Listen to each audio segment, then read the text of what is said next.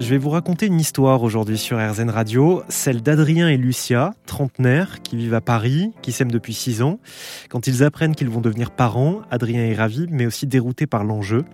Aménoré raconte l'histoire d'une grossesse et la nécessité de réinventer le rôle de père dans notre société. Bonjour Marc-Arthur Gauthier. Bonjour. Bienvenue sur RZN Radio. Vous êtes donc l'auteur de ce roman Aménoré, c'est aux éditions Rémanence. Euh, avant qu'on rentre dans le vif du sujet de cette histoire, ça veut dire quoi Aménoré pour les futurs papas qui nous écoutent? Aménoré, ça veut dire l'absence de règles. Et plus précisément, pour, euh, dans le cadre d'une grossesse, on parle de semaine d'aménorrhée et pas de semaine de grossesse ou, ou bien de semaine de grossesse. Euh, parce qu'on compte en fait euh, au niveau médical, euh, on, on, décompte les, les, semaines à partir des dernières règles de la future mère. Il y a tout un tas de termes techniques comme ça qu'on qu apprend hein, quand on n'est pas familier avec, euh, avec ce monde-là. Euh, aménorrhée, semaine de grossesse, épisiotomie, euh, j'en passe. Hein, il y a tout, tout, un jargon médical que votre personnage découvre et qu'on découvre avec lui. C'est un livre qui m'a beaucoup parlé. Donc je fais, je fais un petit peu mon coming out parental aujourd'hui, mais je vais être papa. Moi aussi, je l'ai appris il n'y a pas très longtemps. Génial. et donc c'est un livre qui m'a beaucoup parlé pourquoi? Parce que c'est vrai qu'il n'existe pas beaucoup de livres en fait sur la paternité. Il y a beaucoup de livres pour les mamans, plus ou moins modernes, on va dire. Hein. Mais sur les papas, on n'y est pas encore trop trop. Donc j'étais content de trouver ça. Alors c'est sur la forme d'un roman. Est-ce que c'est aussi pour ça que vous l'avez écrit, vous? Alors complètement. Déjà, ça me fait très plaisir. Félicitations pour, votre, pour la grossesse de votre femme et d'une certaine manière la vôtre aussi. Mmh. Euh, vous êtes dans, en plein dans la cible, mais pas forcément parce que le bouquin s'adresse finalement à à tous les parents, futurs parents, euh, voire grands-parents.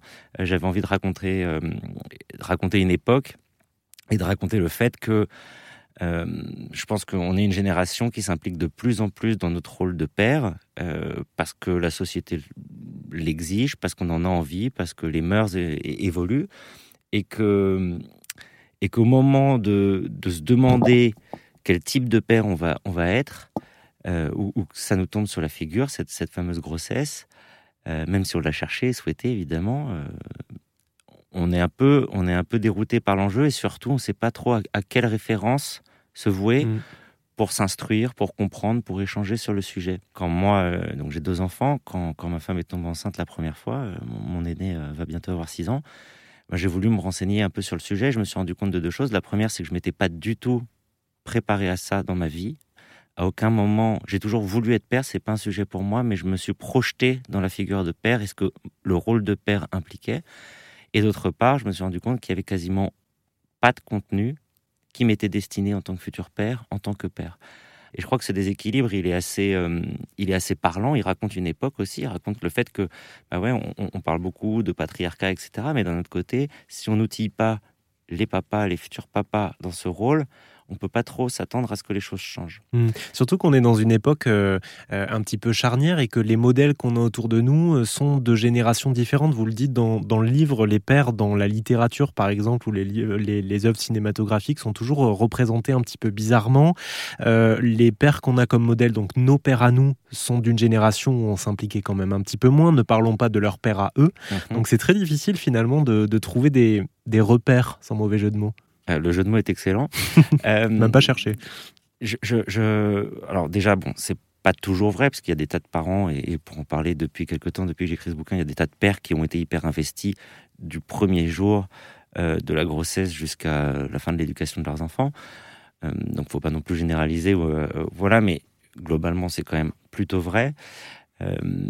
Effectivement, dans la littérature, dans le cinéma, etc., on a toujours une représentation du père euh, bah, très patriarche, quoi, c'est-à-dire chef de famille, euh, autoritaire, souvent un petit peu aveugle, et on va représenter la mère, mais qui est finalement la traduction de nos représentations sociales, euh, douce, aimante, euh, portée vers l'éducation. Euh, le père est la figure masculine hein, d'un point de vue général est plus porté vers euh, l'aventure, le défi, le courage, enfin d'autres qualités. Euh, D'une part, elles sont pas exclusives de la masculinité ou de la ou de la ou de la féminité, et, et surtout justement toute la partie sensible qu'on peut apporter à la parentalité, celle-là, elle, apparaît très très peu. Mais votre livre se, penche beaucoup sur la période, enfin essentiellement sur la période prénatale, puisque, bon, sans spoiler, euh, voilà, il n'y a, a, pas trop ce qui se passe ensuite, mais euh, ce qui est assez intéressant, c'est que votre personnage essaye tant bien que mal de, se projeter, mais il, a du mal parce que, euh, contrairement à sa compagne, elle, son corps change, elle vit avec le bébé, donc peut-être que c'est d'une certaine façon plus facile pour elle de se projeter en tant que mère, alors que lui, il essaye de se raccrocher à ce qu'il peut, il discute avec son meilleur ami qui lui est déjà papa. Euh, il essaye de se, rapprocher de, sa mère à lui. Euh, il parle souvent de son père aussi. Euh, finalement, j'ai l'impression, lisant votre livre, que c'est difficile finalement d'être prêt à être père avant que ça arrive vraiment. Je pense que c'est difficile dans la société aujourd'hui, mais que c'est pas une fatalité.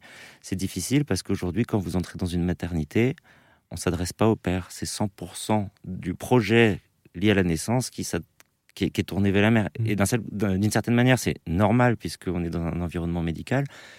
Mais, euh, mais paradoxalement, on ne peut pas s'attendre à ce que les pères soient plus impliqués dans tout ce processus-là si on ne leur fait pas une petite place. Mm.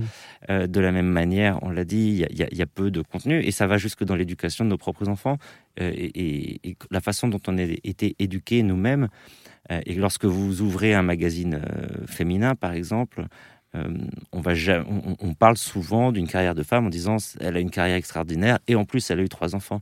À aucun moment euh, on, va dire la même chose d'un homme. Oui, après il y a une réalité biologique aussi que les hommes ne vivent pas pour le coup. Et en même temps on la vit un petit peu parce que dans le bouquin je parle un petit peu de de, de, couvade et euh, donc ce qu'on appelle. Et c'est quoi justement ça? Bah, Vous en parlez, c'est intéressant. La couvade, c'est une donc le terme scientifique, c'est grossesse nerveuse, et en fait, c'est un dérèglement hormonal chez le père qui va par euh, mimétisme, d'une certaine manière, ou juste parce qu'il surréagit à, à, la situation, lui aussi développer euh, des, une réaction de son corps. Ça se traduit la plupart du temps par la prise de poids, mais ça peut être aussi des, crises d'angoisse, ça peut être des rêves, ça peut être tout un tas de choses. Mais voilà, il se passe des choses aussi. Et on n'est pas juste passif. Et on mmh. peut être beaucoup plus impliqué en tant que futur papa dans tout un tas de choses euh, qui vont de, de, de euh, être présent à l'intégralité des échographies. Par exemple, aujourd'hui, il y en a trois qui sont on peut prendre euh, quelques heures dans sa journée pour y aller, mais en fait, la, femme, elle fait un suivi médical tout au long de la grossesse. Donc, par définition, si elle fait une écho par mois, il y en a, il y en a que trois à laquelle on va se rendre. On pourrait être plus impliqué dans ce processus-là. On pourrait, euh, enfin, je sais pas, des, tas d'idées, mm. j'en ai, mais il n'y a, rien de, de, revendicatif dans ce livre, et c'est pas ni un plaidoyer. Et d'ailleurs, j'ai réfléchi à écrire un essai ou à écrire un roman, et je préférais le roman parce que le roman témoigne d'une époque. Il revendique rien, juste il décrit. Et ce roman, on vous le conseille d'ailleurs, cher Zen Radio, Aménoré aux éditions La Rémanence de Marc-Arthur Gauthier. Merci infiniment d'être venu pour nous présenter votre livre. Vous pouvez retrouver d'autres extraits sur rzn.fr, notamment la lecture d'un passage. Merci à vous.